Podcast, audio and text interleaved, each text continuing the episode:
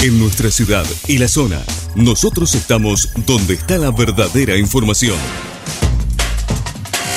Todo lo que tenés que saber y más. En 12 Noticias, buena información. 12noticias.tv.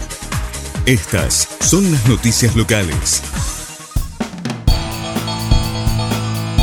FIAR cerró una edición histórica con lo mejor de la industria alimenticia del país. La edición 2022 de la FIAR fue una verdadera fiesta de la industria alimenticia, donde lo central fueron las oportunidades de negocios logradas entre los expositores y las empresas que llegaron a Rosario para hacer nuevos y más acuerdos que permitan a Rosario y Santa Fe seguir siendo referentes de este sector. Se vivieron cuatro días de un enorme movimiento donde la industria mostró sus nuevos desarrollos, sus avances tecnológicos, su capacidad para desarrollar productos innovadores y que están a la altura de la demanda actual de los consumidores. Movilización y cortes de tránsito, la única modalidad de la izquierda para pedir derechos, expresó Alejandro Camargo. Alejandro Camargo, referente de Juntos por el Cambio en Villa Gobernador Galvez, realizó declaraciones con respecto al corte de tránsito que realizaron en la ciudad. La izquierda exige derechos, pero al mismo tiempo afecta a los derechos de los demás ciudadanos, al realizar movilizaciones y cortes en avenidas principales, afectando todo el tránsito de la ciudad, declaró Camargo.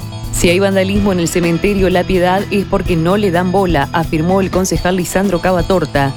En los últimos días delincuentes irrumpieron en el cementerio de Provincias Unidas y 27 de febrero, robando placas de bronce, floreros, elementos y adornos de tumbas, e incluso generaron destrozos y hechos de vandalismo, hecho que provocó incluso que la piedad haya tenido que cerrar sus puertas. Ante esta situación, el concejal Lisandro Cavatorta recordó, desde el año 2010 vengo reclamando desde Bótelos por el estado de abandono de este cementerio. Fotomultas, el concejal Charlie Cardoso propone cronograma fijo de intermitencia y contadores regresivos en los semáforos. El concejal de Juntos por el Cambio y vicepresidente del ente de la movilidad, Charlie Cardoso, insiste con la incorporación de contadores regresivos en los semáforos y otras herramientas para una verdadera seguridad vial. Según explicó, incorporando estos contadores le ofreceríamos a la ciudadanía la posibilidad de disminuir la marcha lentamente, prevenir accidentes y claro, una multa que llega hasta 200 mil pesos a partir del sistema implementado por el intendente.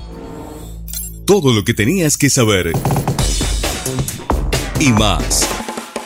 Te lo informamos acá en 12 Noticias. Buena información. 12noticias.tv. Estas fueron las noticias locales.